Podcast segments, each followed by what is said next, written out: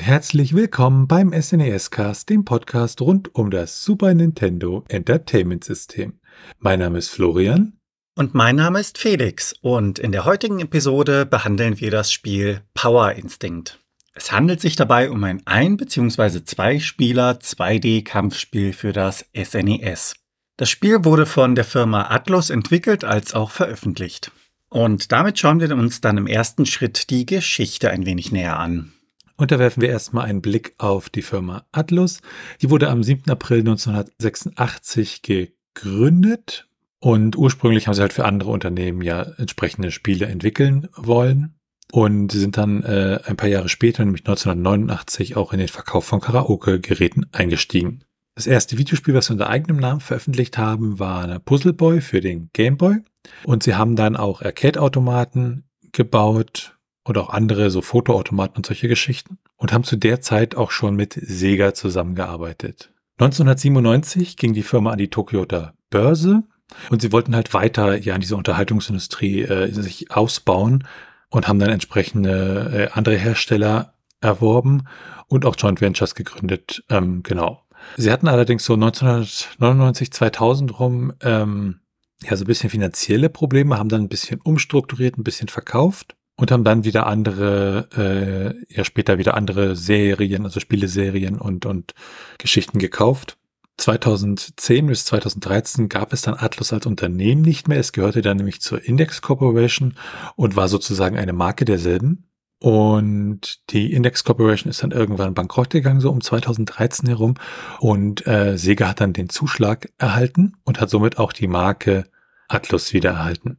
Wenn wir uns die Geschichte des Spiels anschauen, dann ist es so, dass äh, ja 1993 die Firma halt gesagt hat, wir machen jetzt äh, ja so ein Kampfspiel und haben halt das erste Power Instinct entwickelt. Ähm, zu der Zeit waren die relativ äh, populär, auch auf den Arcade-Maschinen. Man denke nur an Super Street Fighter und Mortal Kombat.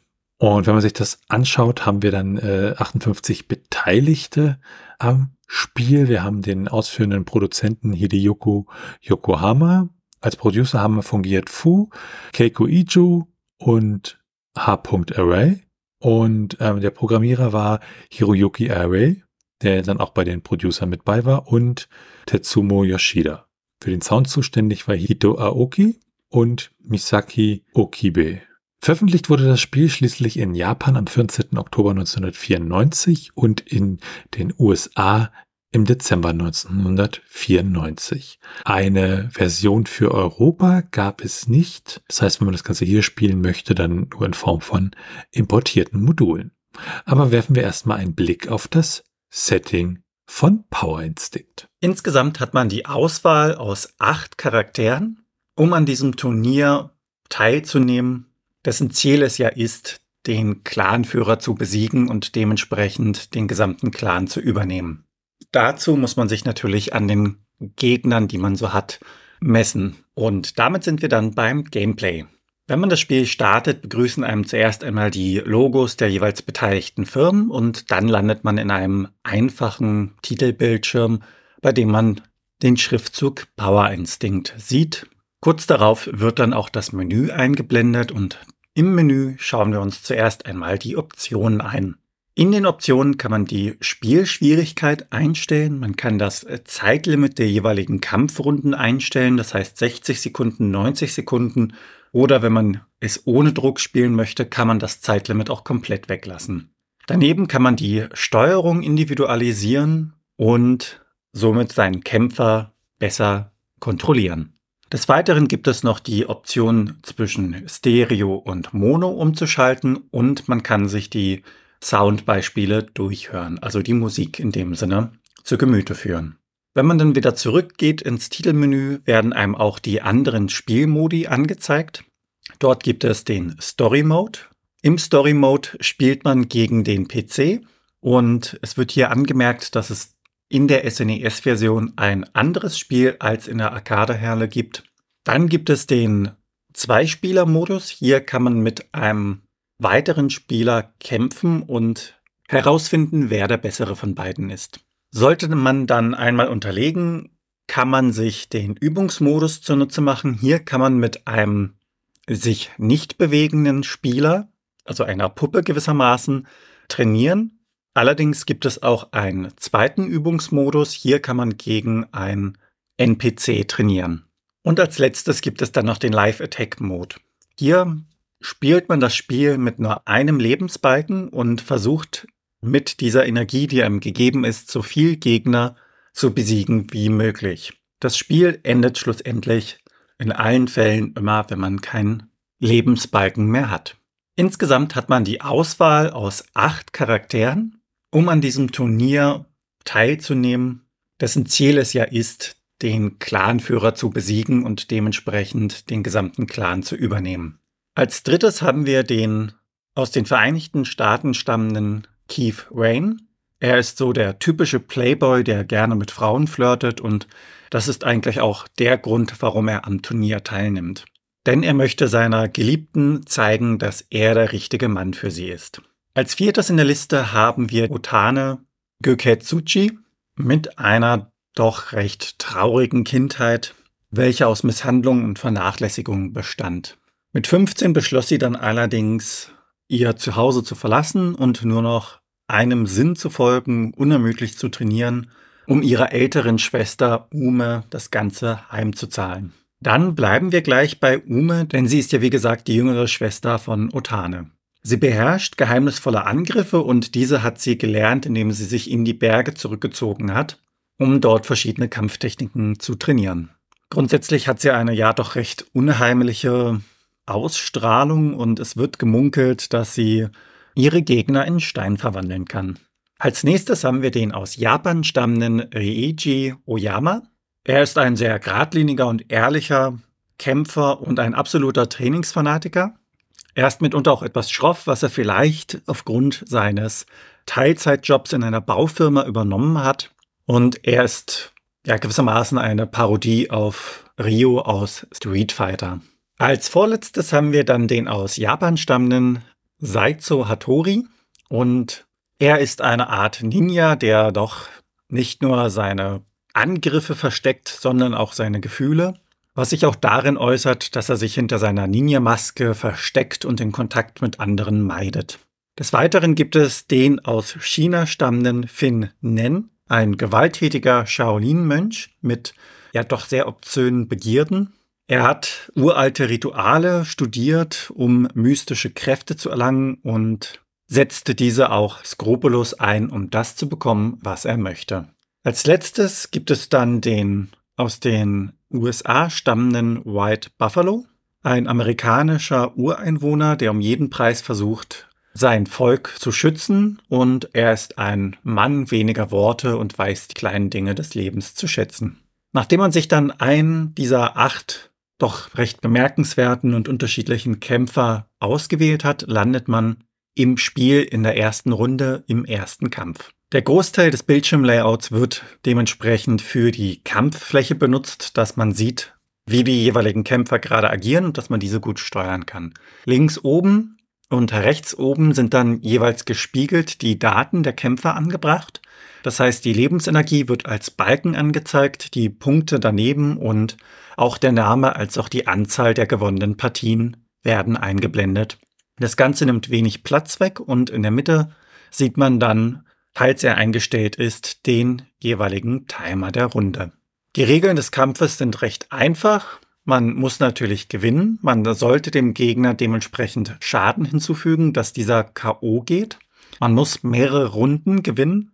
Und im Falle, dass man den gleichen Schaden ausgeteilt hat und der Timer ausläuft, gibt es ein Unentschieden. Dementsprechend bekommt man eine zusätzliche Runde, um zu entscheiden, wer der stärkere Kämpfer ist. In den jeweiligen Modi kann man zum Teil auch als zweiter Mitspieler jederzeit dazukommen. Und jetzt stellt sich natürlich die Frage, welche Kampftechniken es gibt, die die jeweiligen Kämpfer anwenden kann. Dabei muss man ein wenig unterscheiden, denn es gibt die Grundtechniken wie das Schützen bzw. das Blocken, das Werfen, als auch den Doppelsprung und das schnelle Ausweichen nach vorne bzw. nach hinten. Gewissermaßen als Technik kann man auch hinzufügen, dass wenn man den Gegner oft hintereinander trifft, dieser dann kurze Zeit betäubt wird. Jeder Charakter hat auch seine Spezialattacken als auch spezielle Eigenschaften, die ihn einzigartig machen. Denn es gibt auch eine Transformationsfähigkeit der Charaktere. Dadurch entstehen neue Fertigkeiten bzw. Spezialfertigkeiten. Wenn man dann eine Kampfrunde gewonnen hat, gibt es so kleine Siegerposen und kleine Animationen, dass zum Beispiel zwei Ninjas auftauchen und das Ganze dann im Hintergrund mitfeiern, also ihrer Siegespose Ausdruck verleihen. Dazu gibt es dann auch eine kleine Weltkarte, auf der man sich als kleine Animation hin und her bewegt, denn die einzelnen Kämpfe finden in unterschiedlichen Stages statt. Nachdem man es dann endlich geschafft hat, den Clan-Boss zu besiegen, sieht man sein Profilbild, ein paar Leute, die im Vordergrund stehen und gratulieren. Kurz darauf dann werden die erreichten Punkte eingeblendet und man darf sich in die Highscore eintragen. Dann gehen wir direkt weiter zur Steuerung. Man benutzt die Starttaste, um das Spiel zu starten bzw. zu pausieren. Die Y-Taste führt einen schwachen Schlag aus und die X-Taste führt einen starken Schlag aus. Mit der B-Taste führt man einen schwachen Kick und mit der A-Taste einen starken Kick aus. Die Tasten L, R und Select sind nicht benutzt bzw. belegt. Und damit sind wir dann bei der Grafik und dem Sound angelangt. Grafisch ist das Spiel schon ziemlich, ziemlich schick und vom Stil her erinnert es mich auch so ein bisschen an Rival Turf. Witzigerweise auch was einige der SFX-Geschichten, also der, der Soundeffekte anging. Da hatte ich wirklich so, so einen ja, kleinen Flashback. Was die Settings beziehungsweise die Stages angeht, die sind eigentlich auch relativ hübsch gestaltet. Und die Welt hat sowas wie eine Art, ja, Weltkarte, die auch angenehm ist was die Musik angeht, die passt ziemlich gut und die Soundeffekte, auch ohne Ähnlichkeitsgeschichten, machen doch durchaus Spaß. Die Musik selbst ist von Hidehito Aoki komponiert worden. Das war ein japanischer Komponist aus äh, Shiba in Japan und der hat 1989 angefangen als Sounddesigner zu arbeiten und dann auch an Musik und Soundeffekten gearbeitet. Unter anderem bei der beliebten Serie äh, Megami Tensei und ähm, im Jahr 2001 hat er Atlus verlassen und dann angefangen bei Sony Computer Entertainment. Und 2002 war er dann auf dem Weg zu einer Geschäftsreise und äh, hat dort äh, aufgrund von Eis die Kontrolle über sein Auto verloren und ist in den Tod gestürzt. Also das war so eine Bergstrecke. Und der andere Komponist, der mitgearbeitet hat, ist Misako Okibe. Wenn man ins ROM direkt hineinschaut, dann haben wir da 19 ja, Musikstücke, alle so eine Minute bis zwei Minuten lang, mit einigen Ausnahmen, zum Beispiel für den Titelscreen. Grundlegend kann man sagen, dass das Spiel wirklich ein, ein solides, grafisches und soundtechnisches Paket ist, was wirklich Spaß macht, das anzugucken und das zu genießen. Ähm, da gibt es eigentlich nicht wirklich viel auszusetzen. Das ist natürlich dann auch bei der ROM-Größe entsprechend äh, der Fall, weil es halt eine relativ große ROM-Größe ist. Da kommen wir nachher mit den Unterschieden beziehungsweise den technischen Daten nochmal zu. Da gibt's hier nämlich eine kleine Spezialität, was dieses Spiel angeht. Und dann werfen wir erstmal einen Blick auf die Strategie von Power Instinct. Da es ein Kampfspiel ist, kommt es natürlich darauf an, wie man seine Attacken einsetzt und dass man diese auch kennt. Kleine Attacken sind zwar schnell, verursachen dementsprechend aber auch relativ wenig Schaden. Umgekehrt ist es bei den starken Attacken, diese sind langsam und kraftvoll. Mit der Zeit bekommt man dann ja ein Gefühl, wann es sinnvoll ist, diese einzusetzen oder auch nicht. Und was die Fernkampfattacken angeht, darf man sich dort nicht verwirren lassen, denn deren Reichweite variiert je nach Charakter etwas. Zum Teil gibt es auch Spezialattacken der einzelnen Kämpfer, die mitten in der Luft ausgeführt werden können. Das ist nicht jedem vorbehalten. Und allgemein gesprochen, die Sprungattacken sind gute Langstreckenangriffe. Der einzige Nachteil dabei ist, dass der Doppelsprung wegfällt.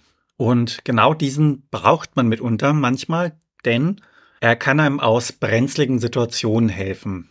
Führt man den Doppelsprung aus, ist der Spieler für einen kurzen Moment unverwundbar. Und wenn man das vom Timing gut hinbekommt, kann man durch diese Aktion dem gegnerischen Schaden ausweichen. Im Bereich der Verteidigung ist es so, dass man Sprungattacken blocken kann, wenn man auf dem Boden steht. Andererseits kann man die Angriffe von unten, also die Bodenattacken, nur blocken, wenn der eigene Charakter auch geduckt ist. Und damit gehen wir dann weiter zu den Wurfattacken. Denn hier gibt es auch eine kleine Besonderheit. Denn Angela ist die einzige Figur, die ihren Gegner in die Zange nimmt, anstatt ihn zu werfen. Das wiederum verändert natürlich auch die Vorgehensweise des jeweiligen Kampfes. Die Spezialattacken der jeweiligen Charaktere kann man zwar blocken, das ist möglich, nimmt aber dennoch ein wenig Schaden in Anspruch. Das heißt, es wird immer etwas abgezogen. Was noch einmal die Wurfattacken angeht, diese kann man leider nicht blocken und sie sind auch in der Luft möglich auszuführen. Zum Schluss sei dann noch gesagt, dass die normalen Angriffe als auch die Spezialattacken miteinander kombiniert werden können, um einen stärkeren Angriff beim Gegner landen zu können. Und damit sind wir dann bei den Sheets des Spiels angelangt. Da gibt es erstmal einen eingebauten Sheet, mit dem man äh, Superortan spielen kann. Den muss man dann äh, in den entsprechenden Bildschirm eingeben in der Tastenkombination. Und es gibt auch Cheatcodes für das Spiel. Ähm, Cheatcodes an sich sind ja so Codes, die man über Module wie das Pro Action Replay oder auch den Emulator eingeben kann. Und diese Codes setzen dann eine bestimmte Speicherstelle immer auf einen Wert, zum Beispiel ähm, die Anzahl der Leben immer auf 99. Und für Power Instinct gibt es dabei einen Code, der nennt sich Hit Anywhere für den ersten Spieler. Damit schauen wir uns dann die Unterschiede an. Das Spiel war ja ursprünglich eine Arcade-Version und in der Super Nintendo-Version ähm, gibt es dann einige neue ja, Spielmodi, nämlich Versus Battle, Practice Mode, Time Attack und äh, Life Attack. Und die Mega Drive-Version hat auch noch einen Battle Royale-Modus. Interessant ist auch, dass sich die englische und die japanische Version stark voneinander unterscheiden. So ist es nämlich so, dass in der japanischen Version noch ein Karaoke-Modus vorhanden war, der in der nordamerikanischen Version äh, herausgeflogen ist und das sich auch entsprechend auf die ROM-Größe auswirkt, nämlich das japanische ROM ist 24 Mbit groß, während das amerikanische ROM 20 Mbit groß ist. Gucken wir uns auch gleich nochmal den technischen Daten an. Neben diesen ja Reduzierungen, die in der US-Version vorgenommen wurden, ist auch der Titelscreen in den Versionen unterschiedlich. In der japanischen Version ist er wirklich so schwarz mit großen japanischen Schriftzeichen und darüber und darunter noch einige äh, ja, Bilder. Und das Ganze sieht doch relativ ja gefährlich und düster aus. Während in der US-Version haben wir so einen, einen, einen lila Hintergrund mit ein paar japanischen Schriftzeichen und dann so Power Instinct. Das hat schon ja etwas sehr Cartooniges an der Stelle. Und damit sind wir dann bei den technischen Daten. Also wir gucken uns das ROM an, schauen uns die Hardware an und haben halt hier, wie gesagt, was Interessantes, nämlich unterschiedliche ROM-Größen. Wenn man das auf Megabyte runterbricht, einmal 2,5 MB in der US-Version und 3 MB in der japanischen Version. Ansonsten handelt es sich bei allen ROM-Varianten um ein Fast-ROM mit einer Zugriffszeit von 120 Nanosekunden. In der japanischen Version, da ist ja der Titel auch ein anderer äh, und genau das spiegelt sich auch im internen Titel des ROM-Headers wieder. Da heißt er nämlich Guikei Tuji Ichusoku. Und im amerikanischen haben wir dann Power Instinct. Und in beiden Varianten die Wörter jeweils groß geschrieben und mit Leerzeichen getrennt. Dann werfen wir einen Blick auf die Portierung und Nachfolger. Wenn wir uns da die Power Instinct Serie anschauen, dann ist es so, dass wir ja den, den initialen Titel haben, nämlich Power Instinct, unter anderem für Arcade erschienen, aber auch fürs SNES e und Genesis. Und später gab es dann noch für Wii und die Wii U entsprechende Portierung für diese ganzen Emulatorengeschichten. Power Instinct 2 kam auch wieder als Arcade-Maschine raus und für die PlayStation im Jahr 1994 und Groove on Fight Ichisoku 3 kam dann für Sega Saturn und auch wieder Arcade-Maschinen heraus und erschien im Jahr 1997. Dann gab es noch weitere Titel, ähm, unter anderem für die PlayStation 2 und der aktuellste Titel ist aus dem Jahr 2009, der ist nur für eine Arcade-Maschine erschienen und trägt den Beititel Senso Kuyo. Und damit wenden wir uns dem Trivia zu. Wenn man das Spiel langsam durchspielt, dann braucht man circa 45 Minuten, um das Ganze zu schaffen. Durchschnittlich braucht man so um die 35 Minuten und wenn man sich beeilt, kann man das Ganze in knappen 25 Minuten bereits durchhaben. Das Ganze ist also recht kurz für einen Durchgang. Schaut man sich die Preise an, dann bekommt man die Cartridge lose für rund 70 US-Dollar. Möchte man sich das Ganze complete in Box holen, dann muss man etwas tiefer in die Tasche greifen. Das Ganze kostet dann um die 220 US-Dollar. In Deutschland bekommt man das Ganze als Importmodul, lose als Cartridge für rund 28 Euro und das Paket Complete in Box wiederum für 30 Euro. Und damit sind wir dann bei den ROM-Hacks angelangt. Ja, zur allgemeinen Erklärung, bei ROM-Hacks wird halt das ROM modifiziert, zum Beispiel Sprites werden ausgetauscht, neue Strecken ähm, bei Rennspielen können eingebaut werden oder auch so Sachen wie Übersetzung zählen dazu. Und für Power Instinct gibt es eine spanische Übersetzung als ROM-Hack. Damit sind wir bei den Retro-Achievements. Ähm, Achievements an sich kennen wir bei Plattformen wie Steam, so kleine Errungenschaften, die man erreichen kann, wenn man im Spiel bestimmte Sachen schafft. Und ähm, auf den alten Systemen gab es das natürlich nicht, aber mit diesem Retro-Achievements-Projekt wird versucht, das entsprechend äh, anders zu realisieren.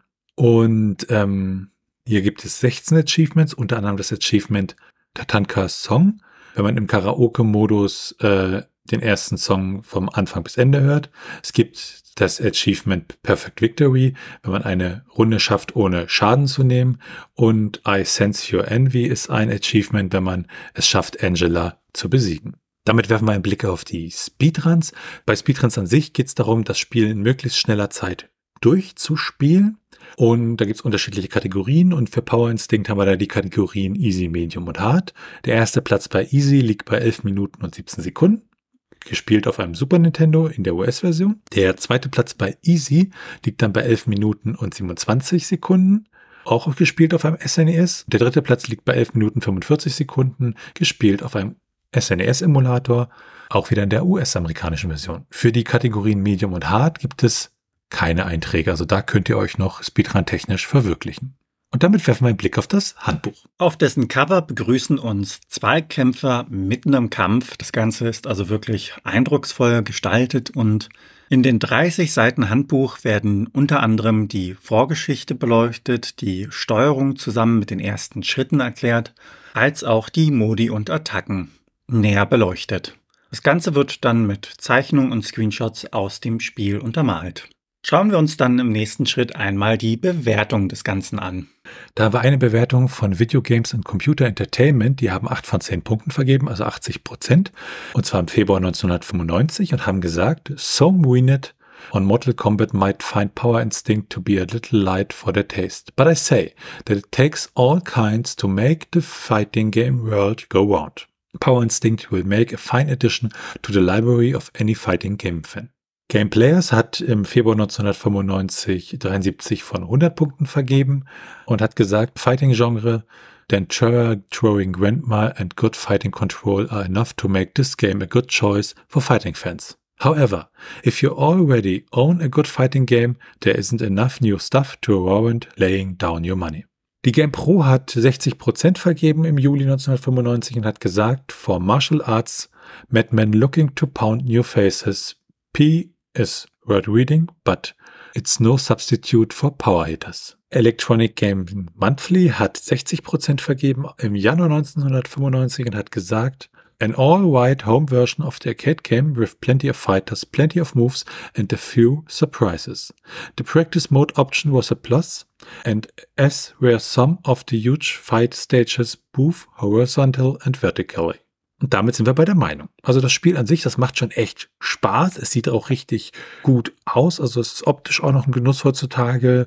Und äh, ja, ich als jemand, der eigentlich so kampfspieltechnisch fast nur Street Fighter kennt auf dem Super Nintendo und äh, Rival Turf, wenn man sowas dazuzählen möchte, war das für mich mal ja ein schöner Ausflug. Ähm, diese Saugattacke von, von Otane und dann ist sie plötzlich jünger. Das fand ich beim ersten Mal doch echt etwas schräg, aber gut. Ähm, was natürlich schön ist, ein Zweispieler-Modus, das, äh, da kommt natürlich Freude auf. Und ich kann da wirklich sagen, wer dann halt vor Importmodulen äh, das nicht scheut, beziehungsweise das hier vielleicht in Deutschland dann auch irgendwie günstig bekommt und dann auf seinem Super NT spielt oder auf einem japanischen Super Famicom oder einer nordamerikanischen Konsole, dem kann ich das eigentlich empfehlen und er kann sozusagen sagen, man kann da durchaus zuschlagen. Wie ist deine Meinung zu dem Spiel, Felix? Ich finde, es ist ein schönes Kampfspiel und die Musik als auch der Sound passt zu den Gegebenheiten, also zu den jeweiligen Leveln, in denen man sich befindet. Es macht Spaß und ich hatte so ein bisschen allerdings Probleme mit der Steuerung, was so dieses Hineinkommen in diese kuriosen Spezialattacken und die Verwandlungen angeht. Das hat ein wenig gebraucht, um das Ganze zu meistern. Ja, das Spiel an sich hat mich dann wirklich vom ersten Moment an sehr stark an Street Fighter erinnert und da habe ich ja durchaus positive Erinnerungen mit. Dementsprechend ist meine Meinung da vielleicht ein wenig getrügt. Ich weiß es nicht genau. Falls man die Gelegenheit hat, sollte man es auf jeden Fall einmal ausprobieren. Und damit sind wir am Ende dieser Episode vom SNES-Cast. Wenn ihr Fragen, Anmerkungen, Themenvorschläge oder Kritik habt, dann könnt ihr uns gerne schreiben per Mail an info.snescast.de. Ihr könnt uns auch gerne auf unserer Webseite unter den einzelnen Episoden Kommentare zu diesen hinterlassen. Ansonsten bewertet uns bei Apple Podcasts und anderen Podcast-Portalen und natürlich könnt ihr uns auch persönlich empfehlen. Ihr könnt uns auf Steady unterstützen, da freuen wir uns drüber und es hilft uns, diesen Podcast zu machen. Ihr erhaltet dafür im Gegenzug das eine oder andere kleinere Benefit. Ein paar Unterstützer durften wir da schon begrüßen dürfen und an dieser Stelle von uns beiden nochmal ein ganz, ganz großes Dankeschön. Alles weitere dazu und rund um den Podcast, wie zum Beispiel den Link zu unserem Discord-Server oder unserem Community Hub oder unseren Social Media Präsenzen, findet ihr auf snescast.de. Tschüssi. Ciao.